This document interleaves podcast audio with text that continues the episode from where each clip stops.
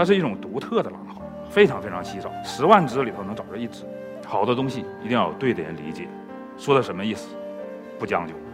我们知道，中国古人最崇尚的有一种完美人格，叫君子。润，就是这些顶级文房四宝的共性。这个润，也体现在我们中国人独有的审美。很多人问我们：你们这些人在干什么？我们在保护一种民族的文化基因。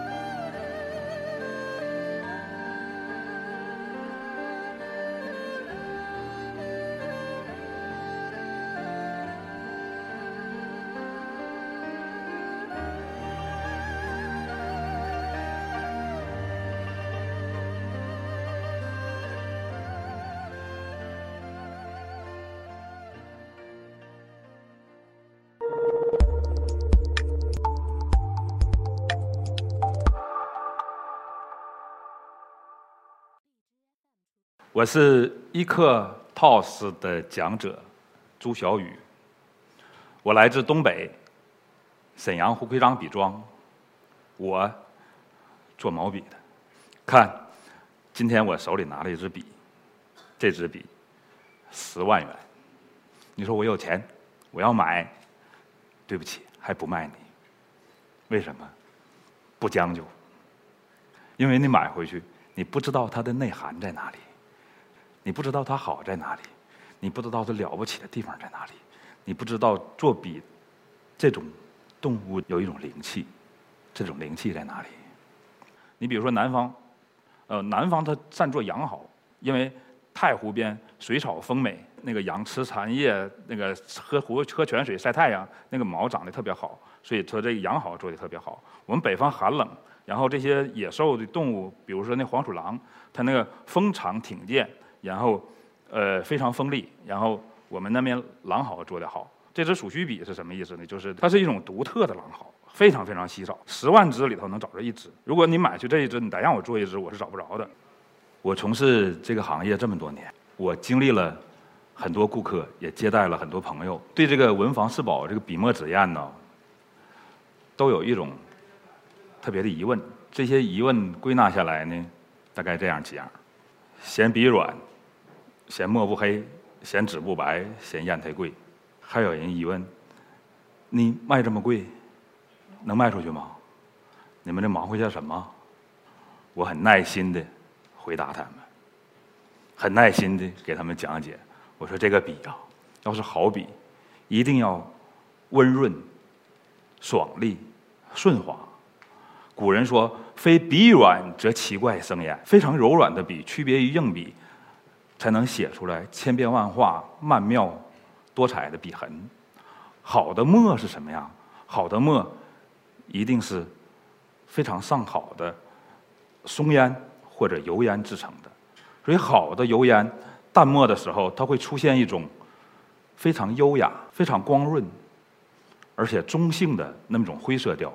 搞摄影的朋友，他们知都知道有一种叫十八灰。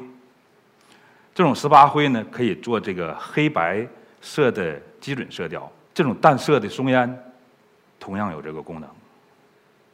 所以说，这是好墨，这是上好的松烟。那么你说，那个纸不白，真正的手工造纸的，它是要用日光来漂白的，不是用漂白剂的，肯定不会要像那种加了漂白剂那种复印纸。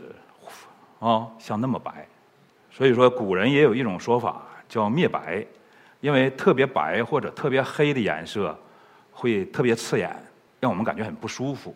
然后这些顾客们还是这样问：那那那那这么贵，它它好在哪儿啊？你这笔是那个金毛做的，让我内心感觉我像一个骗子。那个很难回答这种问题。更有甚者。有一天，来了一个小主播，朱老师，我要采访你。我说，你采访我什么呢？他说现在都提倡匠心精神，提倡工匠精神。我要采访你的匠心，吓我一跳。我说您知道这个匠心是什么吗？当时我正在擦拭那个砚台，弄满手灰。他说：“匠心就是像您这样啊！您看，你虽然有一双肮脏的手，但你有一颗纯洁的心呢。”我说：“你这什么台词儿？”我终于将就不下去了。搁那以后，每逢人问我一些胡乱问我一些问题的时候，我就直接给他怼回去。有句文言文叫“奈何将自矜自危之道传以自低自浅之人，岂不废绝以为信矣？”什么意思？这是重补《黄帝内经·素问》里头一句前言。好的东西一定要有对的人理解。说的什么意思？不将就。我们知道，中国古人最崇尚的有一种人格叫君子。所以我们古人不吝惜于赞美溢美之词来形容这个君子。天行健，君子以自强不息。君子爱财，取之有道。谦谦君子，温润如玉。中国人喜欢玉，把这个玉的内涵赋予给君子。玉什么样？珠圆玉润。那么一个字“润”，就是这些顶级文房四宝的共性。好的笔要温润，好的墨要滋润，好的纸要细润，好的砚要。油润，这个润也体现在我们中国人独有的审美。为什么？大家可能经常看到有些人在盘那个珠子，啊，盘刷核桃，上包浆，润的，这就是中国人独有的。你朋友们都出过国，你什么时候看一老外哈，坐在那儿夸夸夸刷核桃盘珠子？没有。老外喜欢什么？老外喜欢钻石，亮啊，好看。但是中国人说，没有金刚钻不揽瓷器活钻石是用来干活的工具。大家来看，西方画了上千年的宗教画，画了上千年的圣父、圣母、圣像。我们中国人画了上千年的山水，山水画里头人物总是在很小很小的，这体现了中国人的价值观。我们人在天地之间的位置、角度，内含了我们传统的中国人对世界。对万物、对大自然的一种崇敬之心，这种对世间万物万物的崇敬之心，对大自然的崇敬之心，我相信，这可能就是所说的那种匠心。古诗有云：“天地者，万物之逆旅；光阴者，百代之过客。”我们人在这大自然中是一只过客，是一个客人。你没有任何理由。去把主人的家破坏的乱码七糟，这种对大自然的崇敬，这种天人合一的境界，这个才是我们传统的价值观。中国传统的所有的这些非物质保护遗产，这些手工产品，无一不是环境友好型的。比如生产宣纸的安徽泾县那种那个小岭。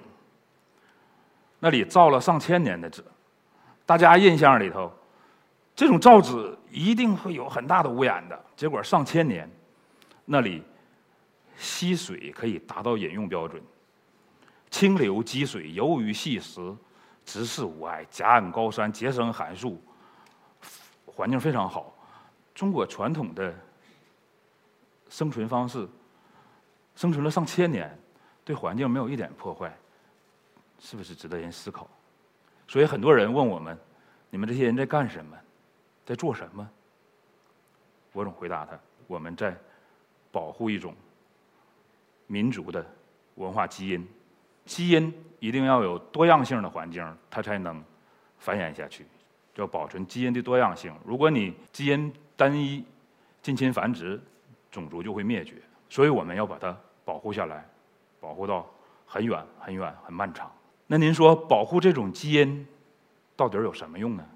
我想，可能很久很久有那么一天，当工业文明，当这种工业化无限的膨胀，地球上所有的资源都将灭绝，或者那个时候，人们会想起来，在中国古代有那种生存方式，有那种优良的基因，这种基基因甚至可以解决。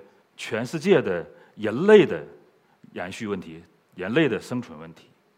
我们一起有一颗这样的匠心，这种崇敬之心，我们把我们所珍贵的这些文明的基因，把它保存下去。